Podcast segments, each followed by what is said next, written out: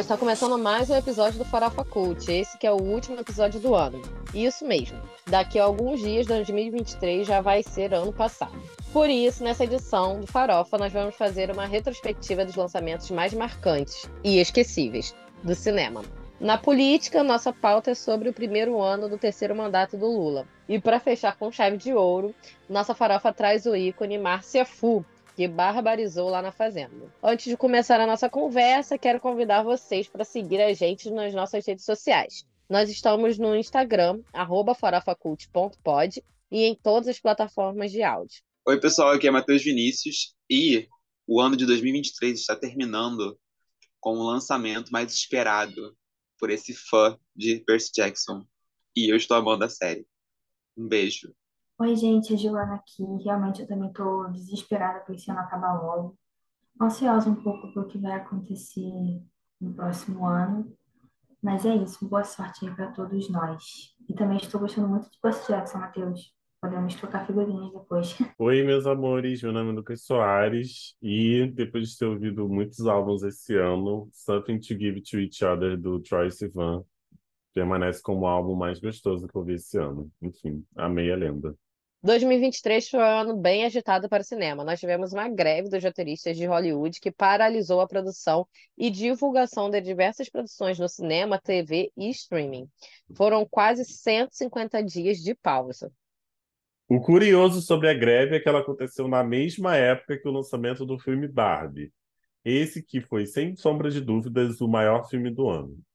Sim, goste você ou não, a produção de Greta Gerwig foi grande destaque do cinema mundial em 2023. Foram mais de um bilhão de dólares em bilheteria e promete varrer as premiações no início do ano que vem. Além de Barbie, também tivemos outras produções marcantes em 2023. Um deles foi Oppenheimer, que inclusive protagonizou uma rivalidade bem divertida com Barbie, por conta das propostas de cada filme, né? Mas mesmo com esses sucessos, muitas pessoas estão por aí dizendo que 2023 foi um ano fraco para o cinema. É, o que, que vocês acham disso? Olha, eu concordo um pouco, porque eu não me apeguei tanto aos lançamentos desse ano. Eu acho que eu só assisti mesmo Barbie. Eu só fui duas vezes no cinema esse ano. É, E eu costumava ser bem apegada assim, a lançamentos, principalmente lançamentos de bastante repercussão. Mas esse ano nada me agradou. Aí também não sei se foi questão minha, porque esse ano eu tava, eu tô zero mesmo. Enfim, é, mas eu também achei tudo meio fraco, assim.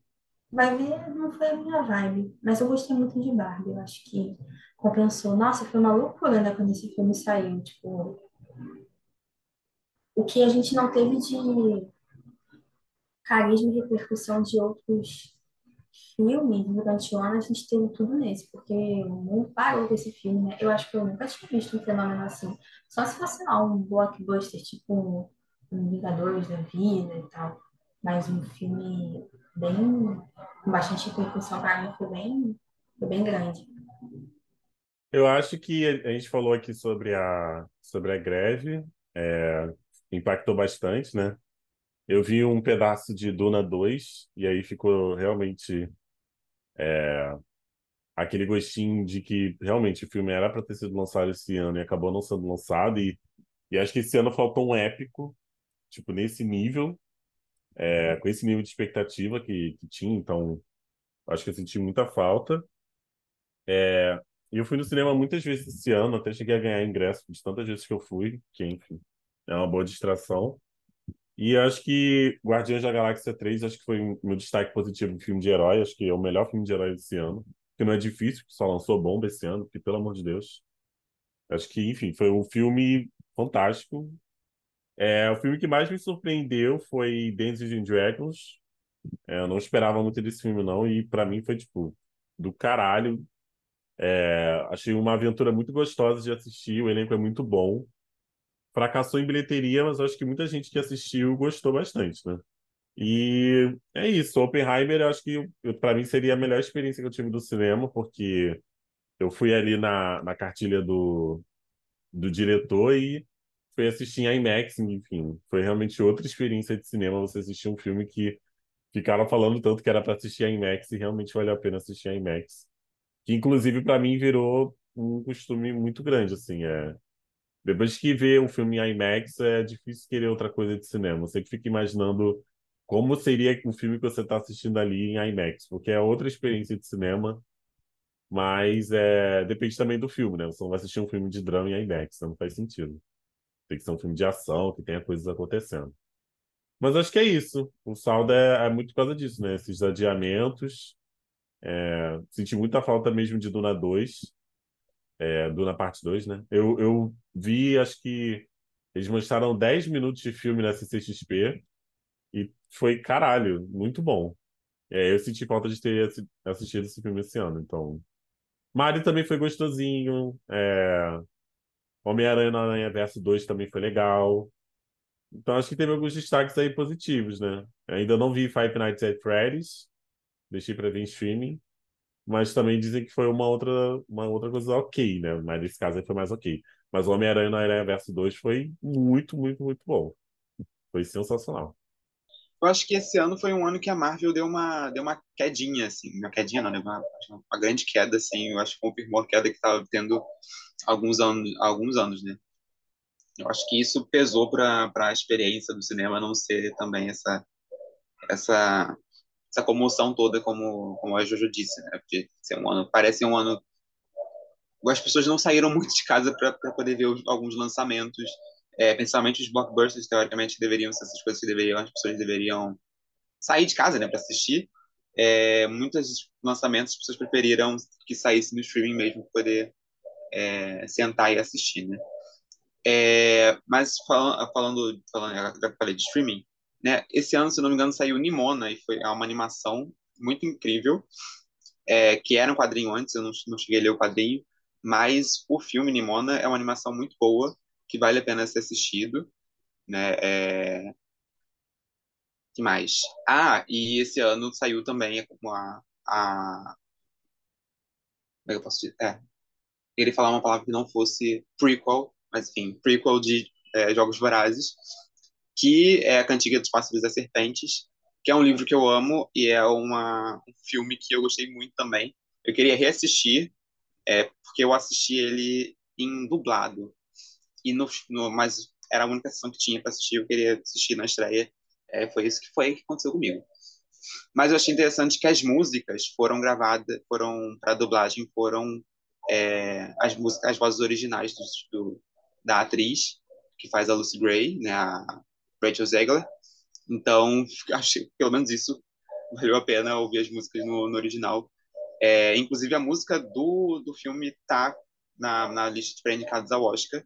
Então, acho que é um ponto positivo é, para um fã de Jogos Vorazes aí, é a Cantiga dos Pássaros das Serpentes. Não sei como foi de grande público, assim, né? Acho que, que para fã foi um filme que valeu a pena assistir. Ouvi muita gente dizendo que podiam ser divididos em dois filmes, mas eu acho que poderia sim, mas o livro também tem a mesma estrutura que a série, o filme teve. Então, eu não sei se seria interessante dividir em dois filmes, enfim. Mas para mim foi um dos lançamentos mais interessantes do ano. É... e a gente assistiu Barbie junto, né, nós quatro. E foi foi uma, uma experiência muito legal também assistir Barbie. É, e aí realmente é um dos, um dos, filmes mais, mais. que o filme que marcou o ano, né? É, a gente pode falar do Oppenheimer aí, mas é, foi a Barbie mesmo que, que movimentou as bilheterias, movimentou é, essa vontade das pessoas de saírem de casa para ir no cinema. Enfim, eu fui pouco ao cinema, pretendo continuar indo pouco ao cinema somente quando for um filme que eu quero muito assistir, porque o ingresso está caro e é isso, gente. Desculpa, matei a sétima arte, mas no dia que me der um cinema mais em conta, aí sim eu vou. Porque eu vejo um pessoal que fala assim: ah, vamos ver, ir pro cinema uma vez por semana, uma vez por mês para assistir uns filmes assim que daqui a um mês estreia no streaming. Aí eu não vou ficar gastando meu dinheiro com isso, porque eu trabalho durante a semana, só posso ir no cinema no fim de semana, que é tipo 30 conto, quase 40 reais.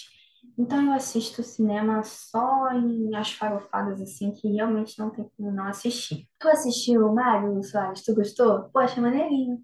Amiga, eu gostei. É, eu acho que, enfim, acho que foi a, enfim, ficou ali batendo é, competindo né, com, uma, com a Barbie né, de primeiro lugar de maior bilheteria do ano. É, só que agora o Oppenheimer também tem uma bilheteria bem boa. Mas acho que o, o top bilheterias esse ano acho que é Barbie e Mario, se eu não me engano. Mas eu achei bem legal, assim, o... Eu achei bonitinha a animação, achei legal que teve o viral do Peaches, Peaches, Peaches, Peaches, Peaches. Eu bem, enfim, acho que atingiu um grande público. Meu medo é a, ca a caixa de Pandora que está abrindo, né? Tipo, sabe, Barbie e Mario foram os exemplos de, tipo, sei lá, de querer tirar a adaptação de onde não precisava, sabe?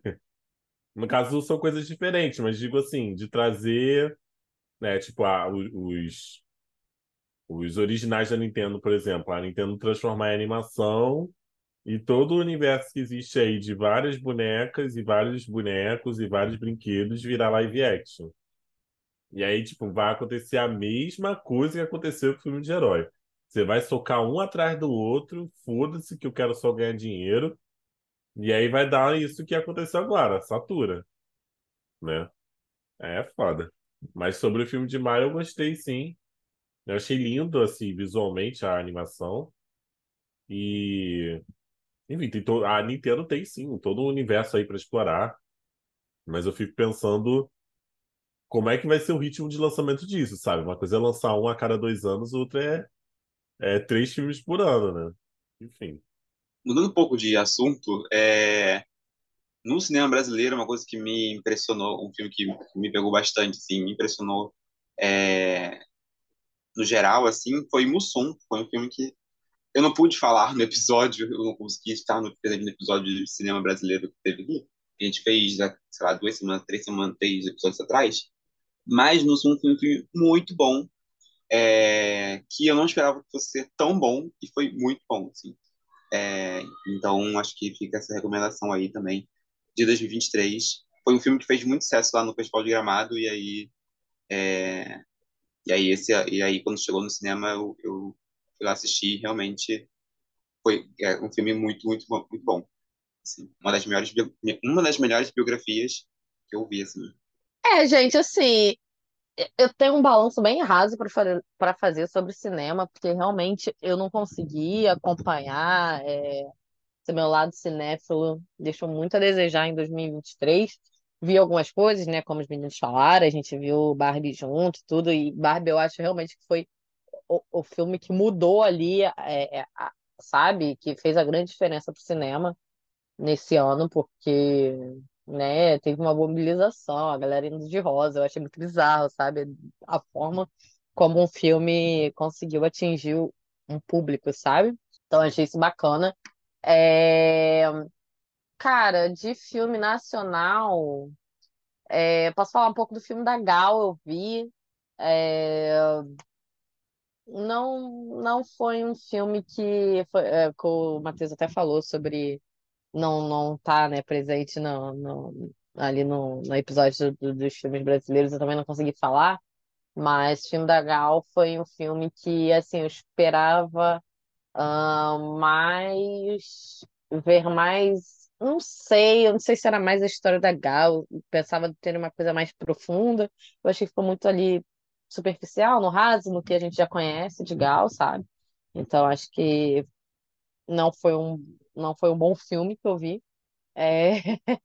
Mas acontece também, né? Então, mas eu ainda sou muito defensora do cinema nacional, então vejo o cinema nacional, consumo o produto nacional, porque a gente produz coisa muito boa também. Hum, é isso. Se o senhor fosse um pouquinho mais educado e menos mimado, o senhor teria respeito pelo que eu estou falando. Eu não estou acima da justiça. Se eu não acreditasse na justiça, eu não tinha feito partido político. Eu tinha proposto uma revolução nesse país. Que Deus tenha misericórdia dessa nação. Apesar da ameaça à democracia, no dia 8 de janeiro, quando as sedes dos três poderes foram depredadas em uma tentativa de golpe, conseguimos passar pelo primeiro ano do terceiro mandato do presidente Lula. A última pesquisa Quest do ano, lançada no dia 20, aponta 54% de aprovação ao governo contra 43% de desaprovação. Neste primeiro ano de governo, a economia cresceu 3%, a inflação caiu e o desemprego é o mais baixo desde 2014. Além disso, a reforma tributária foi aprovada com muito esforço e concessões. O Brasil voltou a ser um país relevante na política internacional, principalmente quando se fala da pauta do meio ambiente. Fora isso, Lula teve duas oportunidades de ampliar a diversidade do Supremo Tribunal Federal, mas ele nomeou o Cristiano Zanin e o Flávio Dino como novos juízes. Além do mais, a relação com o parlamento continua tensa e, portanto, a base do governo fica instável. Amigos, como vocês veem esse primeiro ano do Lula 3.0? Ah, eu acho que primeiro paz, né? Acho que um pouco de sossego. É, enfim, no governo anterior a gente tinha todo aquele pânico das lives de quinta-feira. É, acho que as lives de quinta-feira deram lugar às viagens diplomáticas, né? Para retomar e tal o, o diálogo com os outros países, né? E apesar da, dos bolsonaristas estarem apontando isso como ah, o governo está viajando, está viajando, não tá, não tá para nada. Tipo, mano, o governo anterior não viajava porque não, não queria conversar com ninguém. Então, existe aí uma, uma diferença, né? É, e eu acho muito, muito interessante né, observar que é, isso é um momento muito. Muitas notícias né, positivas saindo. Né? Hoje mesmo, assim, uma notícia mais fresquinha, né? O Ibovespa batendo um recorde histórico, né? Bateu um recorde histórico, acho que ontem, e bateu um recorde histórico hoje de novo. Né? Atingindo uma pontuação que nunca atingiu na história, né? Então, é isso, né? Acho que tem sido bem positivo. Teve deslize, sim, né? A, a gente comentou aqui no podcast na né, questão da, das taxações né, nas comprinhas importadas. Acho que isso é algo que ainda vai assombrar o governo, ainda mais, né? Não lembro qual membro do governo falou que ainda vai pesar ainda mais a taxação e vai taxar tudo, né? Inclusive abaixo de 50 dólares. Né? Parece que não, então, acho que isso é algo a se pensar. Não sei qual o objetivo do governo com isso, obviamente é arrecadação, mas isso é extremamente impopular. Então, acho que é um dos pontos mais negativos que eu consigo lembrar assim, desse ano do governo Lula. Fora as, a, a, os problemas de comunicação também, né? Que, enfim, acho que uma melhor forma de comunicar os feitos. Esse, esse pronunciamento que o Lula fez no Natal ele, ele deveria acontecer talvez com mais frequência, né? De chegar e falar, eu estou fazendo isso, eu fiz isso, isso, isso, isso e aquilo, as coisas aconteceram isso, isso e isso. Pô, o, o feirão de, de renegociação de dívidas é uma coisa assim absurda de boa. Né? É, é bizarro, né? Isso foi extremamente positivo esse ano. Também teve a questão lá do financiamento, né, do Minha Casa Minha Vida, né, que é, pessoas né, que são beneficiárias do Bolsa Família e do BPC, né? Eles não, basicamente, não, basicamente, é, não tem mais dívida com Minha Casa Minha Vida. O governo deu a casa, né? Então, assim, extremamente positivo. Então, esse tipo de coisa tem que ser repetido o tempo inteiro, né? Incessantemente, porque às vezes as pessoas veem o impacto dessas coisas na vida delas, mas elas acham, elas não, não veem a figura de quem fez, né? E isso é importante lembrar. E acho que é isso, né? Assim, teve muito mais acertos, assim, como a gente já imaginava, do que erros, né? E os erros, eles podem ser corrigidos e, enfim, revisados para o ano que vem. E achei interessante, né? É, a narrativa de sorte, né? Acho que o Lula até vem ironizando isso, né? Porque muitos, muitos muitas críticas, né? Muitas críticas assim, falando assim: ah, o Lula tá, tá acontecendo isso de mal no governo do Lula porque sorte, não sei o quê. E aí ele tem usado isso para ironizar, né? Tipo, pô, mas é preciso de muita sorte para acontecer tanta coisa boa que tá acontecendo agora, né? É, eu acho que pior do que tava não fica, né? Então, eu acho que, assim, só do fato de não termos tanto grandes escândalos e perda de direitos umas confusões, assim, tipo, o presidente falando merda. Acho que isso já torna bem melhor do que os últimos quatro anos. Acho que esse primeiro ano é um ano bem experimental mesmo, assim como todos os governos. É, ele vai pegar muita coisa dos estragos dos anos passados, é, mas vamos ficar olhando, vamos continuar monitorando. Acho que eu senti que foi um ano politicamente estável, assim. Não sei se vocês têm esse pensamento, porque antigamente era todo, toda semana, todo mês um caos, né? E dessa vez não aconteceram tantas coisas assim. Então, eu sinto que foi um ano mais tranquilo. É muito doido é, pensar que dá para viver assim no país sem grandes confusões, né, assim, políticas e tal. O louco, eu queria começar falando que para a gente decidir uma pauta de política este ano, neste podcast, a gente demora, sei lá, quanto tempo pensando o que, que a gente vai falar. Enquanto no ano passado, nos, nos últimos dois anos, a gente ficava pensando em qual a gente não ia falar, porque eram 50 mil coisas que aconteciam durante uma semana. A gente decidia qual merda que a gente precisa falar, sobre qual merda a gente precisa pautar essa semana. Então, só disso é, já aponta um pouco de normalidade é, do que a gente tem em mãos durante este primeiro ano do governo Lula.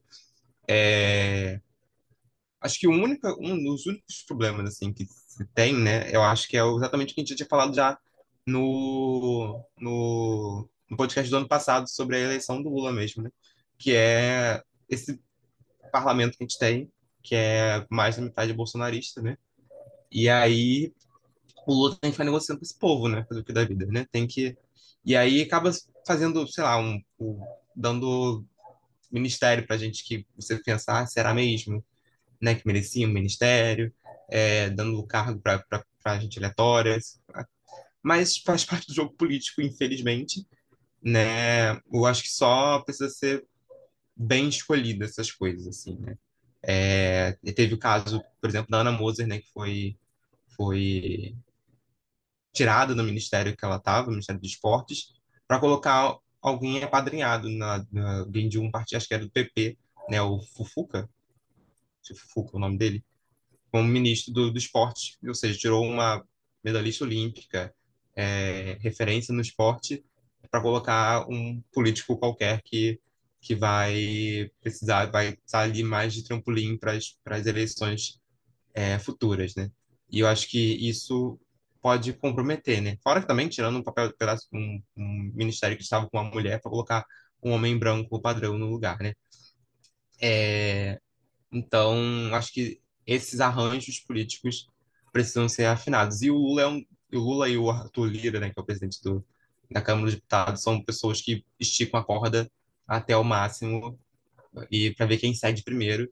E o Arthur Lira é uma pessoa pouco difícil de ceder, né? E o Lula também, né? Então a coisa fica fica as coisas são sempre decididas nos últimos segundos ou à base da chantagem ali. É, então, como foi o caso da reforma tributária, o arcabouço fiscal, é, até mesmo a, o novo plano do governo, né, os novos os novos ministérios foram decididos ali no, no, no apagar das luzes ali do, do limite, né, da, da, da eleição, assim. Mas de destaque positivo, a gente pode falar da Haddad mesmo, né, que a senhora estava comentando sobre os planos de, de economia, né? É, um, foi, foi um, um, ministro que trabalhou. Esse ano, esse, é, ano Haddad não pode dizer que não trabalhou, assim, apesar da taxação da, da, da, da, da. Cara, eu acho que, assim, é, esse primeiro ano, assim, do Lula, eu acho que foi muito essa coisa de tentar botar um pouco de ordem na casa, né, de, de da gente não ter aí um absurdo semanal é, acontecendo, às vezes mais de um semanal, e, e, que a gente que aqui pro Farofa tinha que sentar e pensar assim, ó, qual a merda que vamos comentar, né? Então, eu acho que foi um momento assim de, de conseguir botar um pouco de ordem na casa, conseguir voltar também, reaver ali é, é, essa relação internacional que a gente tinha, né, muito forte, que ele construiu muito forte nos outros governos dele, né, tornando o Brasil aí é, dando uma importância do Brasil na política mundial, né, tipo assim. É, então acho que foi um momento também dele fazer isso, né, de voltar aí é, a, a, levar esse a levar o Brasil para fora, né, e assim acabando conseguindo investimentos para gente, né, e, enfim, deixando a nossa economia também de uma forma aí, mais saudável e mais confiável para investimentos internacionais também. Então, acho que foi isso também, acho que foi um ponto muito importante e muito forte que eu percebi do governo Lula aí nesse primeiro ano. É, sobre esse rolê do ministério, ai, gente, sério. Foda, né, cara? É, é, eu acho que foi muito isso que o Matheus falou, explicou. É, é, é, esses arranjos políticos, né? E, e, e a gente sabe que para governar acaba sendo assim. Você tem que dançar ali a, a música que, que o jogo político pede, e acaba que, que essas merdas acontecem, porque é isso, né? A gente já não tem é, a, a, a, a, representatividade ali no, no, no Ministério é, do Supremo como é devido e esperado, né? E aí você vê diminuindo, é pior ainda. Enfim, é... ai, estou cansada, vou me abster de falar sobre isso também. A gente, a gente torce por tão pouco, né? A gente comemora por tão pouco que só de ter democracia restabelecida nesse país, a gente já está muito feliz, assim. É, ainda mais depois do 8 de janeiro, né, É, amor? é, depois da tentativa de golpe, Puta né? que pariu. É, já, a gente já fica um pouco mais, mais, mais tranquilo. Eu acho que positivo. Ah, falei do, do destaque para o Haddad, mas tem que lembrar que a gente tem ministros como Silvio Almeida, Aniele Franco, eh, Marina Silva, eh, Sônia Guajajara. A gente tem alguns ministros aí que realmente a gente tem que olhar e falar: caramba, a gente tem eh, ministros eh, competentes em cargos competentes, em cargos que, que lhes competem, assim, né? Então, acho que, que essas coisas a gente tem que tomar ter, atenção, assim. É, a Anísia na saúde, a Anísia, inclusive, que quase foi, quase, quase não, né? O Lula não deixou, é, teve uma campanha forte da, da do Centrão para poder tirar a Anísia ali da saúde, mas, mas ela não, não, não foi retirada, porque o Lula falou assim, a Anísia é minha e não vai cair de jeito nenhum. É, então, tem essas coisas, assim, tem, tem é, o, lapso de normalidade, né, essa, essa- esse ar de normalidade de democracia se manteve vivo nesse, nesse um ano aí de governo. E se, se continuar desse jeito, né, a gente sabe que o Lula vai ser reeleito novamente é, para um Lula 4 aí, mas, mas ainda está no primeiro ano, então a corrida ainda ainda está caminhando a passos lentos aí. Mas isso também eu acho que é um pouco foda, né, cara? Porque, assim, é... obviamente nessa eleição eu era Lula, assim, de coração. Meu Deus, nossa, não não tinha outra opção. Mas é foda a gente não ter uma outra opção é, da esquerda também, que a gente sinta que, que vai ter força, né, para poder ganhar é, a próxima eleição aí, porque, sei lá, né? Cara, assim, ele tá fazendo um ótimo trabalho e tudo. Mas, cara, gente- primeiro, o Lula já tá com uma idade avançada. O cara também, porra, ele quer descansar, cara, tá ligado? E, e aí a gente não ter é, uma outra figura tão forte quanto ele, que a gente possa confiar que, que vai bater de frente num embate aí de, de, de eleição e, e vai conseguir tirar aí. É, que não seja o Bolsonaro, que está inelegível, mas o bolsonarismo, né? Bater de frente com o bolsonarismo na próxima eleição, que não seja o Lula, né? Eu acho meio triste a gente não ter essa figura ainda. Espero que aí nesses próximos três anos, que ainda tem para vir, é, consiga se moldar essa figura e que se construa de fato uma figura forte, né? É, eu acho que ele está tentando meio que fazer isso com o Haddad, botando o Haddad aí nessa, nesse ministério, que é uma posição muito importante, ainda mais relativizando aí com, com, com o cenário que a gente vem, né? Do cenário que a gente vem de, de Bolsonaro arruinando a economia. É, e então eu acho que, sei lá, não sei, eu, eu não sei se, se vocês têm esse mesmo esse pensamento aí que eu, mas eu, eu acho ruim a gente não ter é, uma outra opção de, de esquerda para trazer, enfim, uma eleição, é, sabe, com, com embate honesto. Não, porque eu acho que acho que se continuar do jeito que está, né? É, eu acho que o Haddad tem chances de se tornar realmente um candidato viável, né? O Lula já tirou meio que o Dino na intenção de tirar é, um, um, uma pessoa menos né, da linha de sucessão ali da presidência, né? O Dino já vai estar com tal cargo dele vitalício no, no, no STF, né? Então, o Haddad se firma aí como uma possibilidade. E aí a gente vê quais outros vão surgir nesse cenário, assim, para poder competir, né? Enquanto do outro lado, eles estão se matando, né? Enquanto a direita se mata é, entre eles para saber quem vai ser o, o sucessor do Bolsonaro, porque o Bolsonaro realmente está inelegível, né? Então, é, e aí, uma, enfim, é, então acho que a direita acho que está se matando mais do que a esquerda nesse sentido, assim. Acho difícil alguém assumir esse lugar do Bolsonaro aí no bolsonarismo. Alô, alô, alô, vocês sabem quem sou eu? Vamos fazendo. Chama que eu vou. Se você acompanhou A Fazenda, certamente caiu nas graças de Márcia Fu. A ex-jogadora de vôlei foi, sem dúvidas, a participante que mais se destacou na edição do programa por conta do seu jeito peculiar. A mulher até ajudou a viralizar a música Escrito nas Estrelas, depois de soltar a voz no programa. A sua performance repercutiu tanto que o hit dos anos 80 simplesmente disparou nos charts brasileiros e pegou o top 1 no Spotify Brasil. Outros momentos marcantes da participante são suas reflexões sobre a vida, a falta de papas na língua e a amizade inusitada com o pavão. Com toda essa irreverência, ela já era uma das favoritas para vencer o prêmio, mas acabou perdendo para Jaqueline. Mas nem tudo são flores para a Márcia Fu. Enquanto alguns enxergam a ex-jogadora como um dos maiores acertos da edição, há quem não goste muito do seu jeito de não levar desaforo para casa e de algumas incoerências durante o jogo. Enfim, Márcia Fu foi vilã ou mocinha? Eu não coloquei um, um minuto sequer, coloquei para assistir A Fazenda, mas a Márcia Fu simplesmente é, virou meu ícone, assim, é, é, é incrível, assim. Eu acho, um, eu vi a primeira vez a Márcia Fu, se não me engano, é, no vídeo que ela entra na dispensa, que a, Raquel Sherazade abre a porta e ela tá atrás ouvindo a conversa. E ela começa a falar em línguas aleatórias e depois fala assim, bem feito, bem feito, e vai embora, assim, fingindo que estava participando da discussão há muito tempo. E aí, a partir dali, gente, aí é, é um caminho sem volta, assim. É, é, até o caso do acaso bem marcado em carta de tarô, assim. É, acho que eu já vi esse vídeo mais 90 Caso vezes. do acaso bem O dedinho, o marcado. lenço no pescoço, o dedinho, o posicionamento dos pés.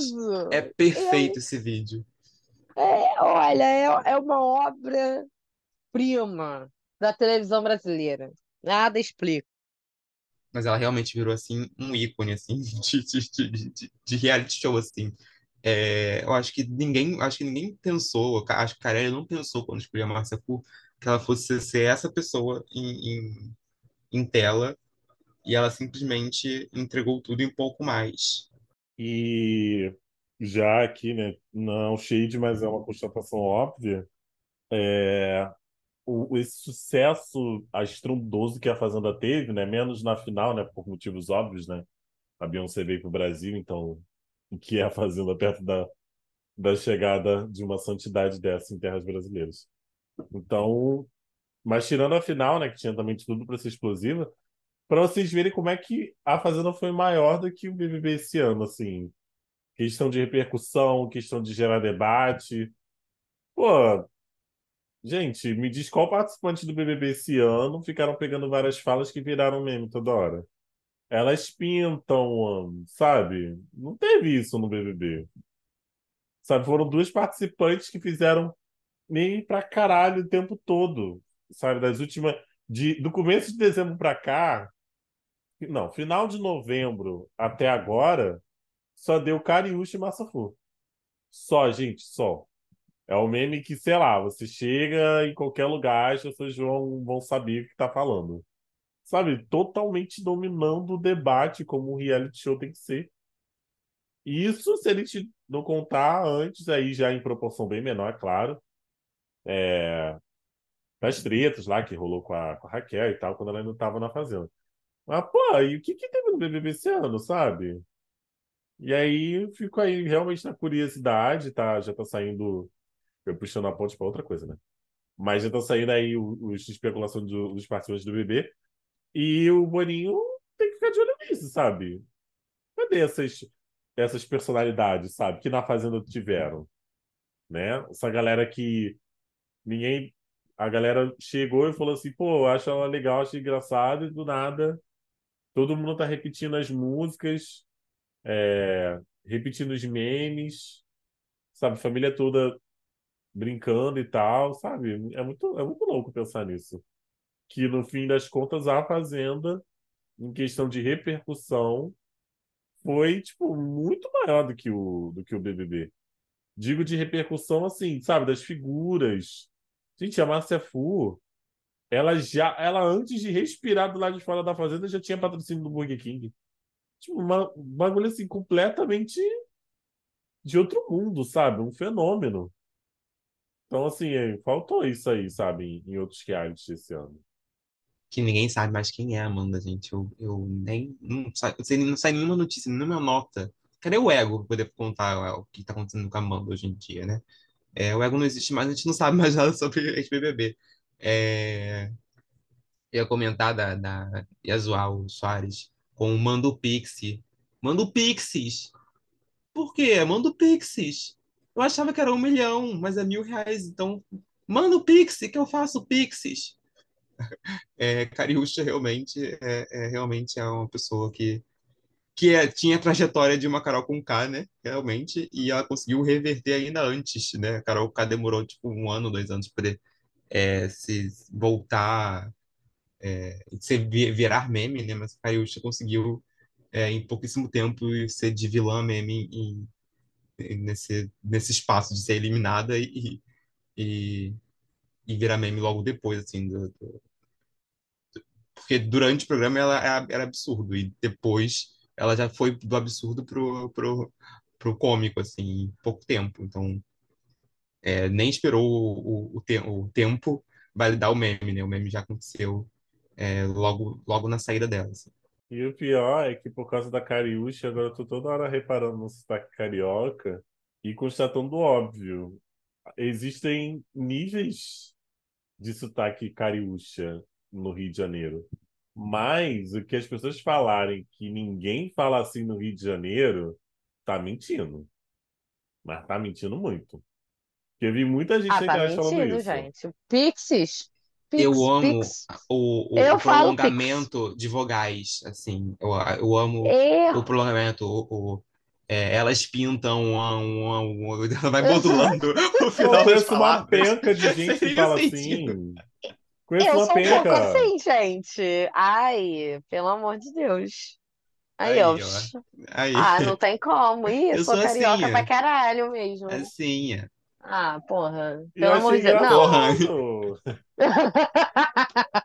O porra. Nossa, eu tenho até uma história dessa de porra. Eu O N no estava. final do, do porra é realmente é, é, É é muito carioca maravilhoso. É muito carioca e eu fiquei e eu descobri isso tem pouquíssimo tempo, porque pra mim todo mundo utilizava o porra.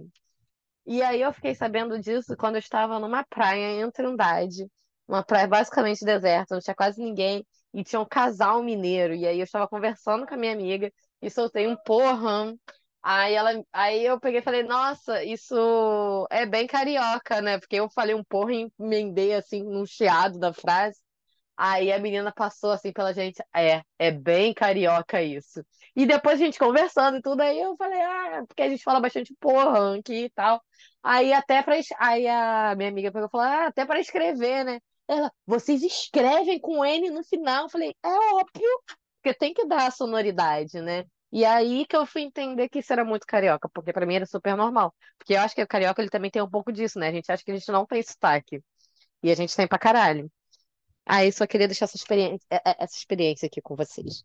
E voltando a falar de Márcia Fu, eu só queria falar uma coisa, gente. Eu achei um- essa mulher um ícone, de verdade. Porque esse ano eu não assisti um episódio da Fazenda. Absolutamente um episódio. Não, não assisti nada. Falei, ai, cansada dessa porra, não vou assistir, não assisti. Mas a Márcia Fu, ela chegou até mim, entendeu? Essa mulher foi maravilhosa, foi isso que o Sossô falou. Os realities estão precisando de mais Márcia Fu. É, Não quero criar expectativa para o BBB, mas já estou criando, porque chegou ao meu ponto, que o Boninho mandou aqui, ó, avisando que é, estar com o nome sujo era um dos critérios. Aí eu falei, é disso que a gente precisa. E, e é isso, assim, só esse meu pequeno Não passou pelo aqui. Desenrola Brasil. Se tá no Desenrola Brasil, é candidato. É possível candidato. Aí pode, aí pode. E uma coisa da Márcia Fu, que, é, pelo que eu percebi, né, é uma pessoa que foi conhecida por mentir, fazer picuinha, fofocar, ser duas caras, pipipopó, mas esse é o tipo de personagem que a gente precisa no reality show, gente. Se não tiver esse tipo de personagem no reality show, as coisas não evoluem, não andam, não funcionam. Eu não sei se ela é vilã, eu só sei que ela jogou, ela mentiu, ela ocultou informações, ela fez a, ela fez a, a roda girar e criou memes ao longo disso, assim. Então, é, gerou mais caras de peixe do Cesar Black, que era uma coisa que a gente já gostava no Big Brother.